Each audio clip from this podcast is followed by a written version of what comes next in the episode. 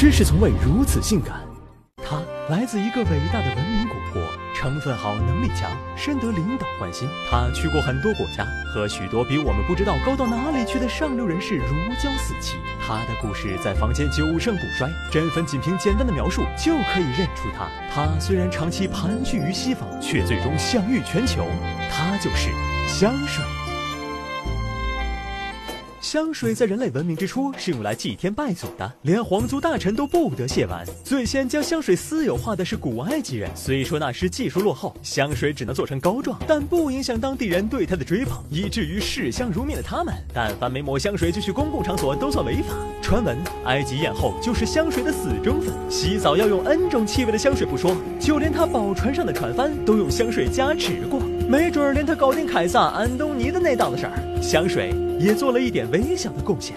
说起来，香水从固态到液态的华丽变身，还得感谢十世纪的阿拉伯科学家。蒸馏器的发明大大改进了蒸馏法，提取精油变得事半功倍。而到了十四世纪，匈牙利人首次用香精与酒精兑出了现代意义上的香水。尽管浓香刺鼻、成本高昂，却以燎原之势火遍欧洲宫廷。要知道，那时上流社会不兴洗澡。可时间一久，老爷小姐们哪儿架得住那味儿？赶上了这波风口，香水想不火都难。邋遢大王路易十四就被香水疯狂打 call，管你洗脸、擦手、清洗衣物，还是打扫庭院，香水先洒为敬。拿破仑境界更高，光驰骋沙场那几年就干掉了十二公斤香水，感情有些仗还没开打，敌人就闻香而逃了。后来他被放逐荒岛，无香可用，还自个儿捣鼓出了薄荷香水。这位爷要不参军，没准早成科西家香水巨头了。造化弄人呐！到了十九世纪末，人工合成香料诞生，香水味道不再单一，成本也跟着降了不少。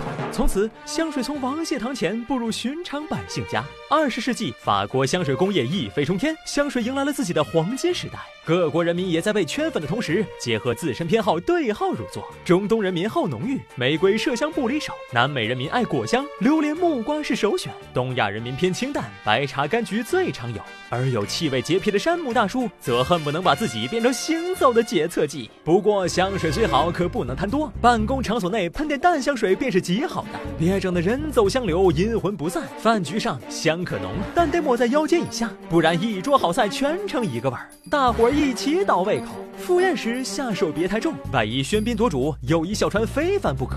干柴烈火前来点花果香，保证细水长流，钢枪不倒。探视病患、参加白事儿啥的就别喷了。庄重，懂不懂？说到底，香水终归是身外之物，再美妙也会随风飘散。与其使劲喷，不如努力提高自身修养。毕竟有内涵的人，灵魂自带香气。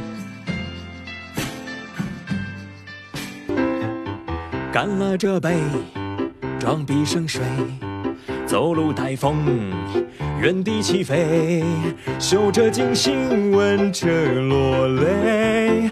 相爱美，男相犯罪，体有余香，邪魅狷狂。